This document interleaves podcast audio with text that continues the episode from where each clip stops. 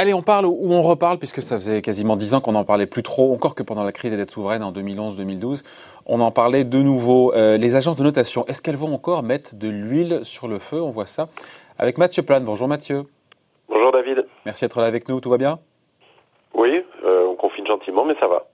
Directeur euh, adjoint du département d'analyse et prévision de l'OFCE. Euh, on a les échos. Pourquoi on en parle? Parce que je, lisais l'article euh, dans les échos qui affirme que les agences de notation, on les connaît, les Standard Poor's, les grands acteurs, il y en a trois, Fitch et, Moody's, comme quoi ces agences sont sur le qui-vive. C'est-à-dire qu'elles sont promptes comme ça à dégainer et à baisser, à revoir à la baisse la qualité de crédit donc de pas mal d'entreprises dans le monde. Et ce qu'il faut expliquer, pardon pour ce petit brin de pédagogie, Mathieu, mais c'est important pour les investisseurs investisseurs qui achètent des obligations d'entreprise, qui versent des coupons, qui se font rembourser après, parce que ça donne une idée de la capacité donc qu'a une boîte à honorer ses engagements, rembourser les intérêts et le capital. C'est important.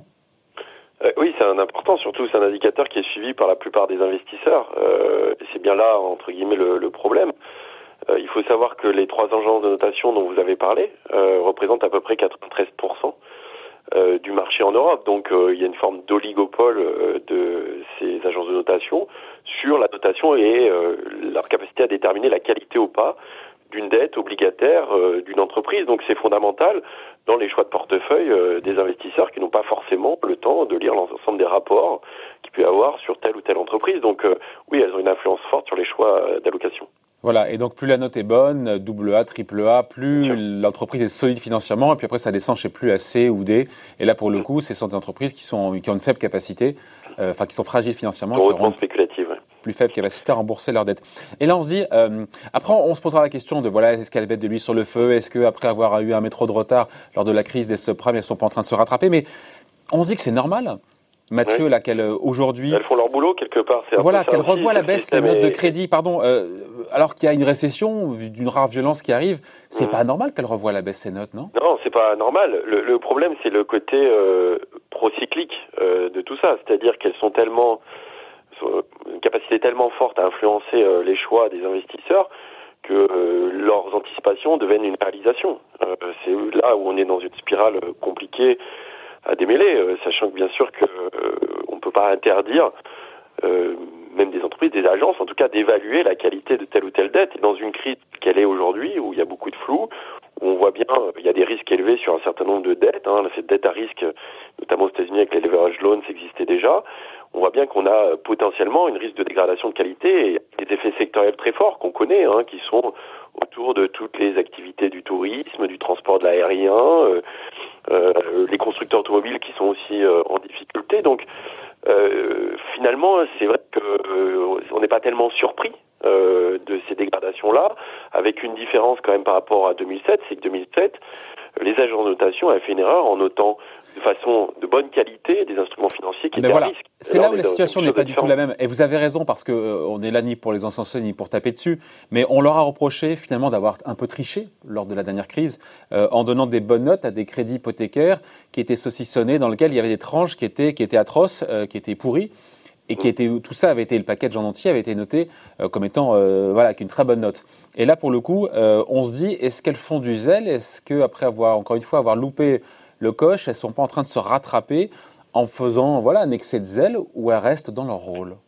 Bah, on va dire qu'elles elles sont, dans leur rôle hein, d'évaluateur. Alors avec les limites de l'évaluation, euh, nous économistes, on est aussi assez bien placés pour le voir.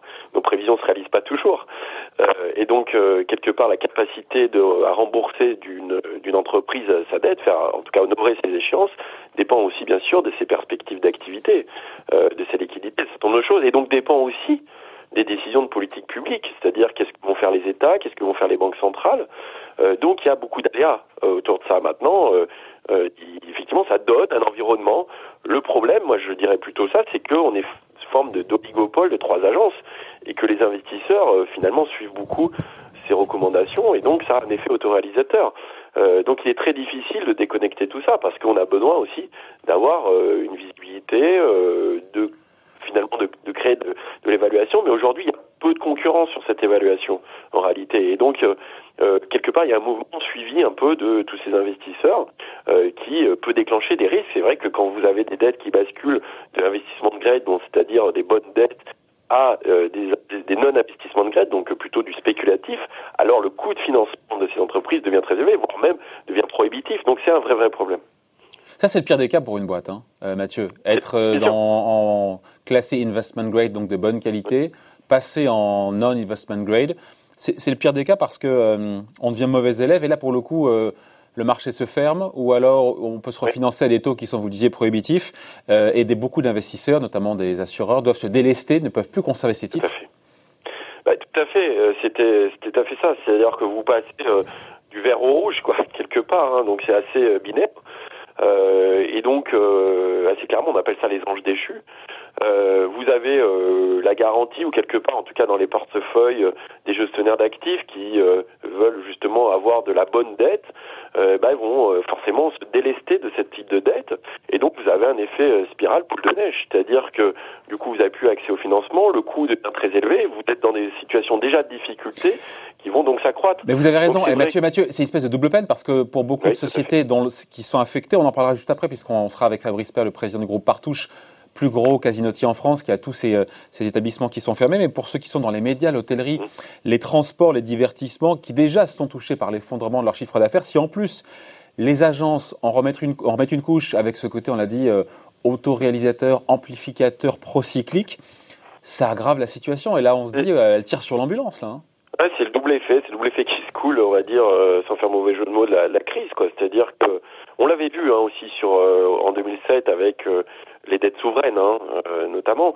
Euh, mais bien sûr, c'est plus vous avez des difficultés, plus euh, la dégradation de la dette, en tout cas avec une vision de court moyen terme, va, va s'accentuer, plus ça va empirer et plus ça va rendre difficile votre situation qu'il était déjà.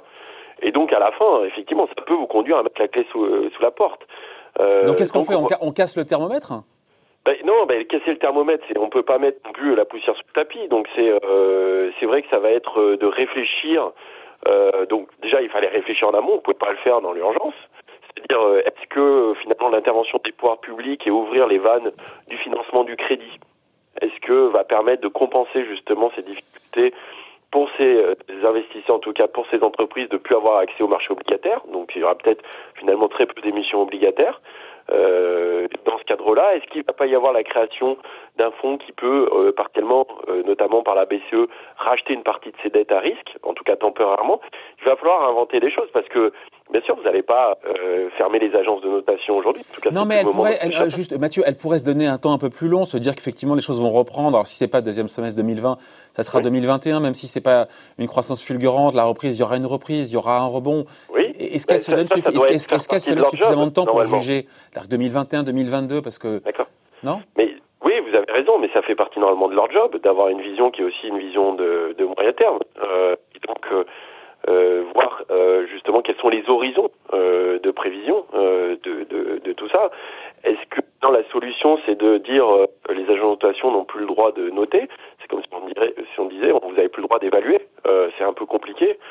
Donc, donc oui, là, il y a de, de, de bonnes solutions à travers cette crise. C'est vrai qu'il faut essayer juste de casser cette spirale autoréalisatrice.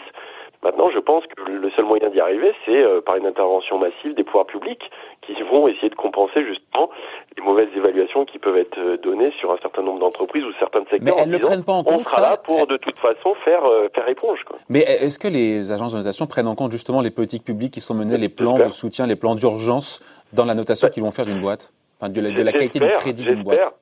donc moi, moi j'aurais tendance à dire, soyons prudents sur ces évaluations. Euh, soyons prudents, ne prenons pas tout au pied de la lettre. Euh, on n'est qu'au début de la crise, on ne sait pas encore quels vont être euh, l'ensemble des volets d'intervention, on en connaît une partie des États ou des banques centrales, euh, qui auront des, une influence sur le rebond économique, sur la résistance ou la résilience de certains secteurs, et qui peuvent que être pris partiellement en compte dans les évaluations des agents de notation. Donc soyons prudents. On connaît déjà assez difficilement la sortie de crise sur le, temps du confinement qui lui-même a des effets sur l'économie. On connaît assez mal les plans de relance qui seront mis en action derrière. Et est-ce qu'il n'y aura pas aussi des recapitalisations, des aides sectorielles euh, qui peuvent a priori émerger? Donc euh, ces évaluations, elles peuvent avoir un sens, mais dans un environnement avec beaucoup d'hypothèses. Et donc j'aurais tendance à dire aux investisseurs, soyez prudents. Ouais. Et on finit là-dessus, mais euh, d'autant que même nos plus grands fleurons, on a vu Engie, Total, Accor, AXA, Renault, PSA, c'est pas rien. Euh, sont aussi dans la ligne de mire des agences de notation. Alors, il n'y a pas eu de dégradation en tant que telle, mais il y a eu ce qu'on appelle une mise sous surveillance négative, ce qui en général n'est pas de très bon augure, même si ça ne préjuge de rien.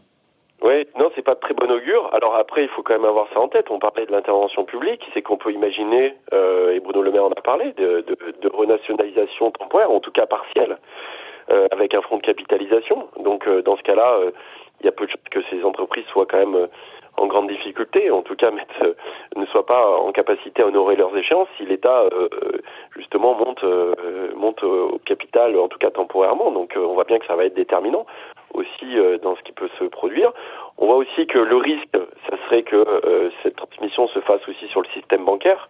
On l'avait vu en 2008, hein, si euh, des difficultés euh, arrivaient, euh, et en tout cas avec la durée de la crise, et donc qu'on ait aussi une dégradation des notes d'un certain nombre de banques, et cela, ça serait très inquiétant. il y avait aussi la note des pays, qui était important, on l'avait vu notamment aussi avec la Grèce à l'époque, là aujourd'hui c'est plutôt l'Italie, mais on voit que la BCE et la capacité d'intervention de la BCE permet justement de contrecarrer ces effets-là, en tout cas de dégradation de notes. Donc on se dit quoi? On finit là-dessus, euh, Mathieu. On, on, tape sur les agences de notation. Il faut toujours des boucs émissaires lors des crises. Euh, pour la raison inverse euh, de celle d'il y a dix ans, on l'avait reproché justement leur complaisance, leur retard à l'allumage. On, voilà, on se dit non, finalement, elles font leur job et à nous d'avoir une vision un peu plus différent. Je dirais pas ça. Je dirais qu'elles sont dans leur job, mais elles font un job d'évaluateur avec toutes les hypothèses, les risques que ça euh, que ça engendre. Le problème, c'est qu'il y a trois grosses agences qui ont une capacité à influencer le marché. Je dirais plutôt aux investisseurs d'être euh, prudents sur ces analyses-là et peut-être regarder un certain nombre d'éléments avant de prendre des décisions parce qu'on est dans un univers tellement incertain que ces agences de notation euh, se tromperont certainement sur un certain nombre de points. Elles auront peut-être raison parfois, mais elles auront aussi tort d'autres fois. On se dit quand même qu'elles ont eu envie peut-être de se rattraper aussi, hein, pour pas qu'on leur fasse le même reproche que lors de la crise des subprimes. Non, il y a un peu de ça. Oui. Hein. Oui, elles ont été euh, très réactives. Je disais que en général, il y a 10% des boîtes euh, sur une année qui sont euh, qui changent de, de notation. Là, en une semaine, il y a à peu près la il y en a à peu près la moitié de ce qu'ils font sur une année qui a été fait sur une semaine. Donc c'est vrai qu'il y a une hyper réaction. Faire attention à cette hyper réaction crée aussi de la volatilité. Donc il faut être prudent, mais voilà, ça fait partie aussi de leur travail. Voilà, merci d'avoir été avec nous. Donc Mathieu Plane, directeur adjoint du département d'analyse et prévision de l'OFCE. Merci Mathieu, bonne journée. Merci David et bon courage. Bye.